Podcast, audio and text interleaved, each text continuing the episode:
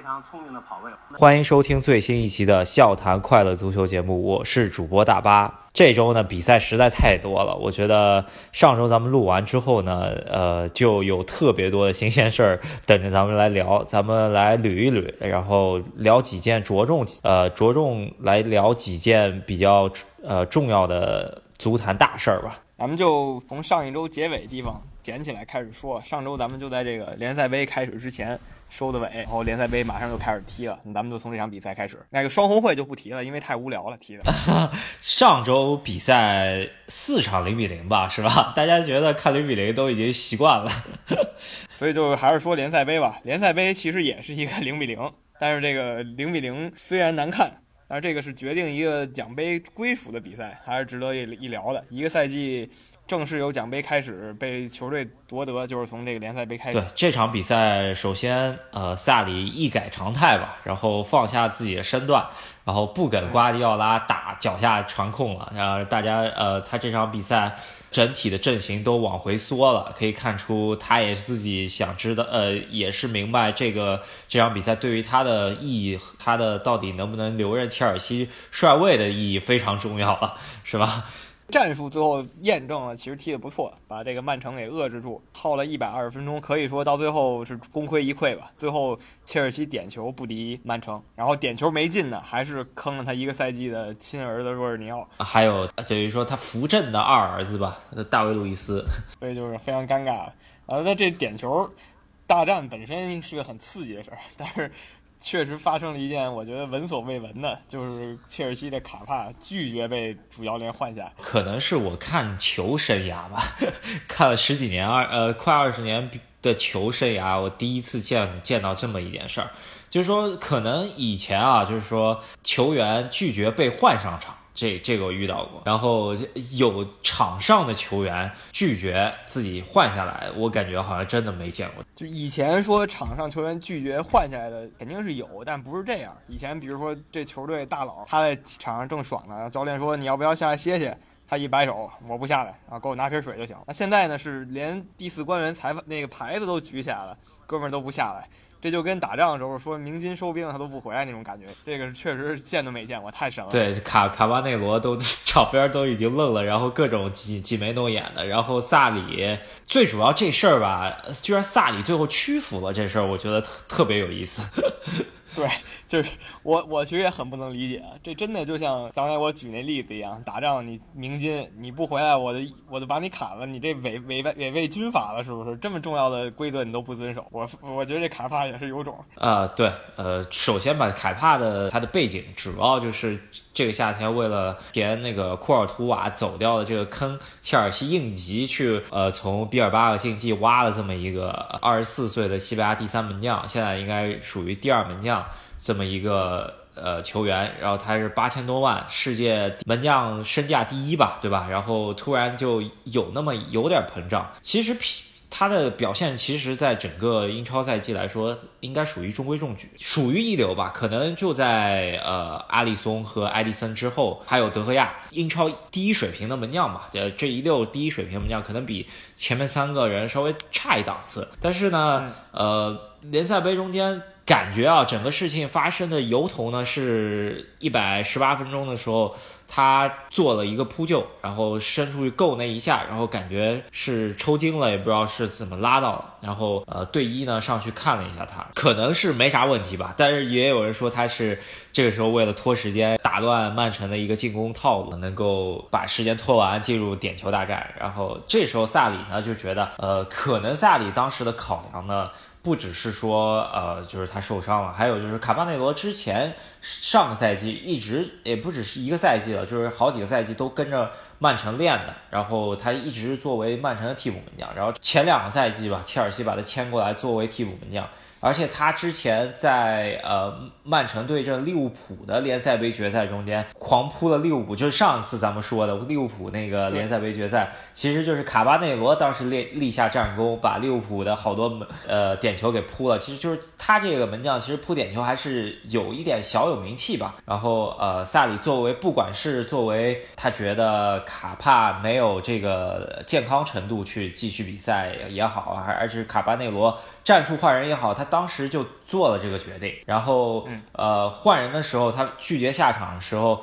呃，因为第四官员还整个过程中间啊，就是萨里非常生气，又摔瓶子，然后又又差点退场嘛，对吧？然后这个时候他回来之后，第四官员还问萨里，你到要不要进行换人？然后萨里就说不要了。这个时候，呃，其实心理上面这样子一个博弈，咱们非常有意思啊。到底萨里是当时什么想法？就是说他退场退到一半，然后那个后边也不知道后边那个工作人员都已经把门给他打开了，是吧？就不知道。知道这个默契是怎么回事他居然没有退场，然后回来之后他又说不换人了。我觉得萨里这时候心里到底是一个什么样的状况？其实很很值得令人推敲啊，对吧？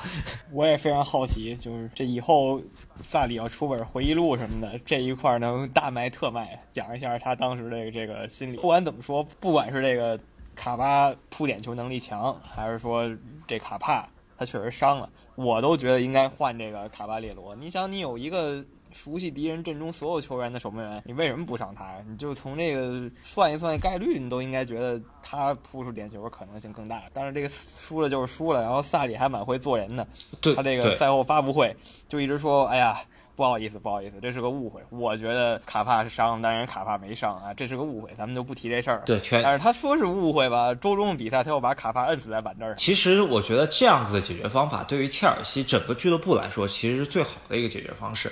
也就是说，萨里能够通过这件事情，呃，把相对于把卡巴的卡帕，呃，放在替补席上，能够建立一个威信。然后卡帕和萨里又同时说这是一个误会，相当于就是一个危机公关，这很巧妙的把这事儿以最好的方式，虽然这事儿已经发生了，呃呃，其实再坏的事情也已经发生了，对吧？在他是以最好的一个危机公关的方式把这事儿能给圆过去，呃，使得切尔西在。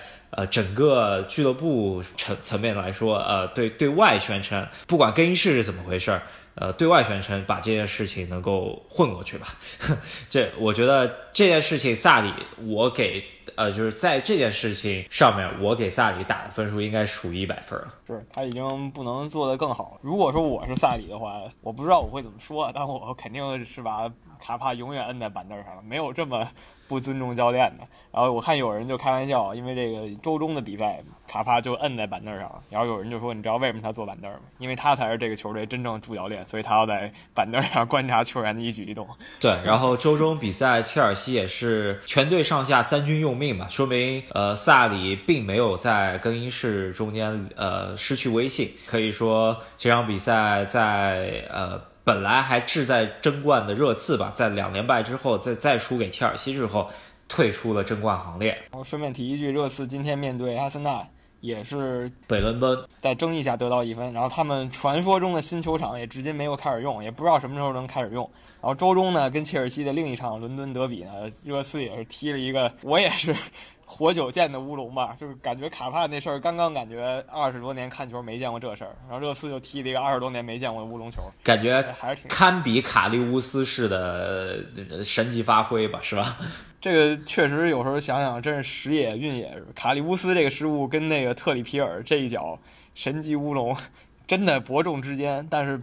舞台不一样，一个是英超联赛，一个是欧冠决赛，所以有一个人从此以后永远被人调侃。所以说这周真是神奇的一周，是吧？能说的事儿实在太多。对，从卡帕说起吧，呃，也就是。看出了现在世界足坛教练在球队中间的威信是越来越低了。由于现在球员确实好的球员是一个稀缺产物，而好的教练呢，你呃从周薪方面来说，从你各方面的身价来说，你也可以看出教练其实，在队中真的，你如果是换一些球员和换一个教练的话，一般老板选择都是换教练。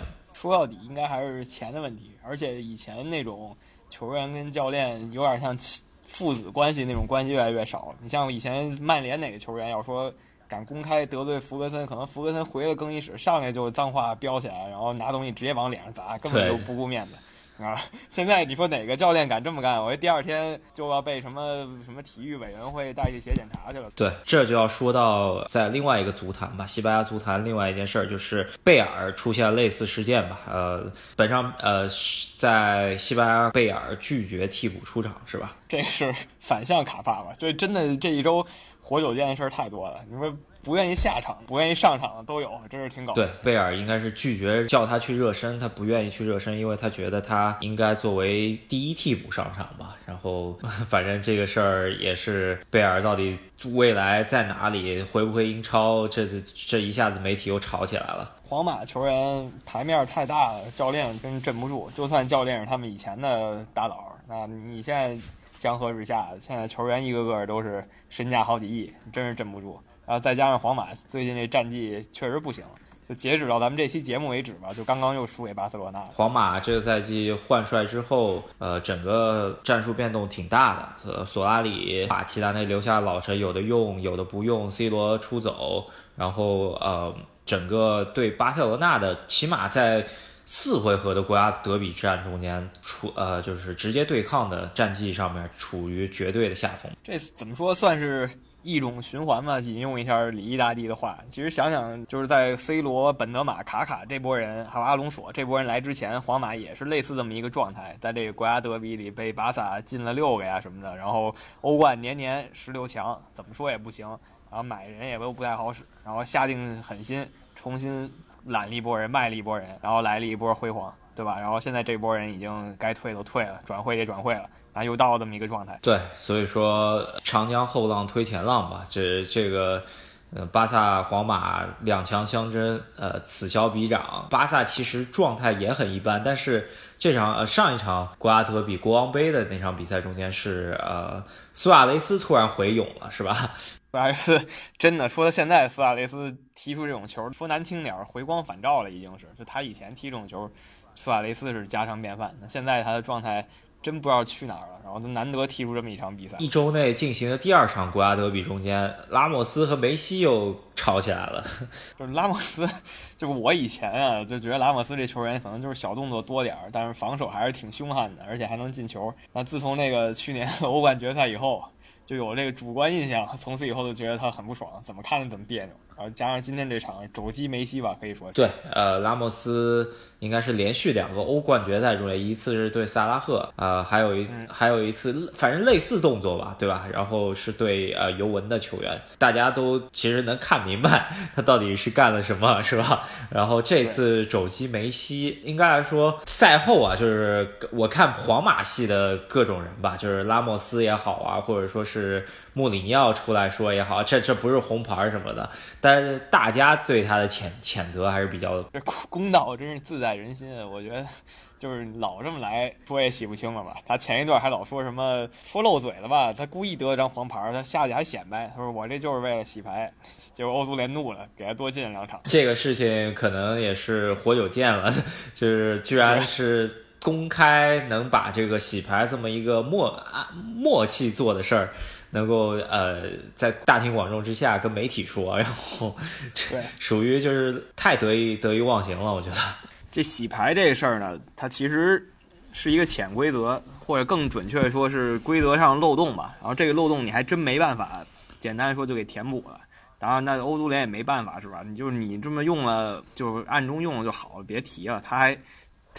大言不惭说出来，那这个欧足联得治一下。我威信何在？是吧？你就这么占我便宜？对，其实就是利用了规则一个漏洞嘛。但是你就是这种潜规则的事儿，你不能大庭广众这么说嘛，对吧？之前拉莫斯也洗过牌，是穆里尼奥教的，是吧？也也被罚过，呃呃不呃阿隆索什么都被罚过，对吧？呃，这这一下皇马在欧冠中间，就算对阿贾克斯这场比较水的比赛能晋级之后，呃，就有点虚弱了。我觉得看这八强嘛，不知道抽签抽谁呢？咱们等这个八强抽完以后再录一集。对，咱们现在说了半天，这边德比，咱们中国这边其实德比已经开始搞了，没想到这联赛第一轮就把上海德比搞出来了，就直接放了个大大炸弹出来。对，在讲上海德比之前呢，先讲一下上海上港这个赛季走的这这个咱们中国唯一的希望吧，在西甲赛场的表现吧。这这这场这轮西甲之后，我觉得呃，西班牙人应该。应该来说，这非常感谢这么一笔非常实惠的引援了。我觉得吴磊这场是打入了中国人在西甲联赛的第一个进球，然后进了这球以后呢，也帮这个西班牙人锁定了胜利的优势。然后西班牙人在他去之前啊，在降级圈里就混的，就指不定哪天就降级了。现在呢，混到第十一了，还挺好的。前面就是毕尔巴鄂、瓦伦西亚这些传统强队。对，因为西甲可能欧联区啊，就是六名。到可能快降级区，这中间就差了九分可能。然后我前两天看对于吴磊的采访，就是说西班牙人内部就是说把如果把这一波对阵呃就是同同积分区域之间的对手能够把分都拿足的话，就是西班牙人还有希望进入欧联杯吧。然后如果能进入欧联杯的话，对于吴磊来说，这么一个平台对于他。来说，又是一个可能对于自己的身价一个提升的一个很好的空间了。咱们之前也提过，吴磊的身价应该还有一个上升的空间。他皇马、巴萨确实，我不认为他能够到，但是他再上升一步，够一够瓦伦、塞维利亚，这些还是可以可以挑战一下。对，而且现在明显看出来了，他这个水平踢西班牙人是。完全没有问题吧？我觉得就是游刃有余啊，应该来说，呃，在西甲的起码中下游球队是能够立足的。就其实感觉中国足球嘛，二十年来也没什么进步。当时范志毅啊，他们这些球员去到英格兰的中下游球队，或者杨晨去到德甲那些一般的球队，也就跟现在吴磊在西甲中下游球队感觉类似。所以说，然而 现在。对，这二十年中间，从原来可能雨后春笋一般出来的中国球员，在英超甚至有中超呃中国德比，对吧？然后到现在就张玉宁也回国了，然后吴磊现在独苗，这其实是一个退步吧？对，就是还是应该一步一个脚印儿嘛，对吧？就当时咱们可能还看不上嘛，说范志毅中国头牌球员，你就去个水晶宫，这有什么了不起？去也得去曼联、阿森纳呀是吧？那现在想想，当时就是。没见过世面，还是应该一步一步来。如果你一步一步来，中国走到现在呢，应该也有球员在这些球队踢了。有的球员不服气啊，曼联、阿森纳又不是没去过，是吧？董董董方卓大敌是，其实董方卓扯扯远点，他天赋真可以。他在那个安特卫普的时候，就曼联把他租给安特卫普的时候，他就是随便虐别人，是吧？然后他回到曼联也不知道怎么着，可能语言。点信心什么的，然后国家队还老叫他去，总之乱七八糟就把他给毁了。说多了吧？这次这个星期中超又恢复比赛了啊！这个中超比赛第一场就是前面必想提的这个上海德比吧，可能是这场这一轮中超比赛中间最令人关注的一点吧，就是这这场比赛。然后又出了一个惨案吧，我可以想象得到，当时在出这个德比的时候，我觉得上海申花只要不输零比二啊，就是我觉得就算不错的一个表现了。然后一看，呃，又是零比四，是吧？已经可以说上海申花在联赛中间六连败上海上港了，已经。这个我觉得对于申花球迷来说，很多因为在上海的话，申花球迷还是占多数吧，我觉得。呃，应该是比较伤心了。申花的群众基础肯定是比上海要呃上港要久太多了。这是最早上海队转成了申花队，这是肯定的。那现在老这么输，我 确实也是实力问题，是吧？那你得想办法补救。而且感觉中超其实你一个球队从中等到顶级不难，砸几个外援马上中等到顶级，真的。现在的问题。可以看上海上港这边，他呃，就好多人就说，呃，可能徐根宝这个班底比较好，或者说是他花钱花的比较多，胡尔克、奥斯卡，然后再加麦亚麦多夫、阿尔克森这些人花钱比较多。可是说实话，回过头去看这五六年吧，其实上海上港从中甲升上来，呃，徐根宝带上来之后，这发展中间，到底这两个队其实。是一个从后往前上海上港的一个全全方面的超越吧，是吧？现在已经完全踢不过。非常非常尴尬。这就这问题是全方面的，就是一场比赛呢，因为德比嘛，输了以后这问题就更放大了好几倍。然后再加上这球迷之间又冲突，是吧？然后又显得这个整个队更难受了。当然插一句，就没有足球流氓球队呢，肯定不是什么好球队，就没人关注的。有人关注的球队才会有逐渐产生足球流氓，你得这么想。就是还还是那个老词儿吧，输球又输人是最尴尬的。二者好歹没错，就是你像你想这个 U 二三，咱们这节目开始第一期的时候，咱们都在说 U 二三是怎么回事儿。就去年咱们这个一百期之前的节目，咱们讨论好久。觉得把这事儿说的已经不能再明白了。那现在一想，说一堆废话，这政策已经再见了，没有这个政策，都实行了一年，完事儿了，马马上就有新政。今年你说你又研究透了，明年还有更新的政，所以一点办法也没有。然后呢，这个规划球员也很搞笑吧？就是开始觉得就是你有中国血统，然后你就换成中国国籍，你就给中国的俱乐部踢球，就算你是本土球员就完事儿了。那现在又多了一个条条框框，就是说你不能。给其他国家踢过球，那那就很尴尬。就是为为什么他们会找这些球员来踢呢？如果你给其他国家踢过球，他可能更能说明你实力还不错。那你现在换回中国国籍，你就不能给中国踢球了，你就只能给中国俱乐部踢。中国俱乐部觉得挺好，那国家队觉得自己这政策没达到目的，就真的是神经病一样。然后现在中国也有这个所谓的国家德比，刚才咱们说了皇马跟巴萨，然后老有人想，咱们中国国家德比是什么呢？然后想了想，开始有人说甲 A 时代是。大连跟山东，然后又有人说是辽宁跟大连，有人说辽宁跟山东，然后后来又说北京跟广州，啊，广州跟山东。现在证明，真正的国家德比就是广州跟天津天海。不知道说什么好啊？这个联赛搞到这个步骤了，凑合看吧，啊，凑合看吧。这第一场赢了这个华夏，又得扯到这个中超政策或者局势一年一改了吧？就华夏第一说。一说华夏这名字，我第一反应好像还蛮强的一个队，买了很强的外援，国内球员也不少。那后来又一想，好像这队已经七零八散了，就就离完蛋不远了。我我甚至觉得华夏可能踢着踢着就说哥们儿不玩了，拜拜，走了，就这种感觉。延边可是继承了这个职业足球之前的吉林省省队出来的，就跟北京国安继承北京队一样，这都是有很深传统的球队，说拜拜就拜拜了。那华夏这种企业球队。那更是想不踢就不踢了，球员爱去哪去哪。这东西，如果你说你是第一个搞职业联赛的各种尝试，也就认了。你说这英格兰人家都搞了一百二十多年了，人球队一个个球队都一百多年，这就摆在这儿呢，就是教科书嘛，你就照着学，有那么难吗？呃，当然我知道，肯定中国有。中国的国情，但也不至于说就这么费劲，是吧？说拜拜就拜拜。我觉得以后呢，咱们这个 其实也不用老抨击了，是吧？因为以后就是他换一个新政策，反正也不会什么好政策，你就抨击来抨击去，也就那么回事儿。就看未来两周了，欧冠马上又开始了，然后我们就完全笑谈了，不用怎么哭诉了，因为欧冠确实是太精彩了。然后顺便补一句，我们平时不怎么说的吧，德甲之前感觉悬念不大的德甲，现在是多特蒙德跟拜仁慕尼黑又同分了，所以一改常年的疲态吧。今年德甲会刚一阵，希望吴磊继续发挥啊，逐渐达到赫斯基的高度。好，那咱们这周就说到这儿，咱们下周再见。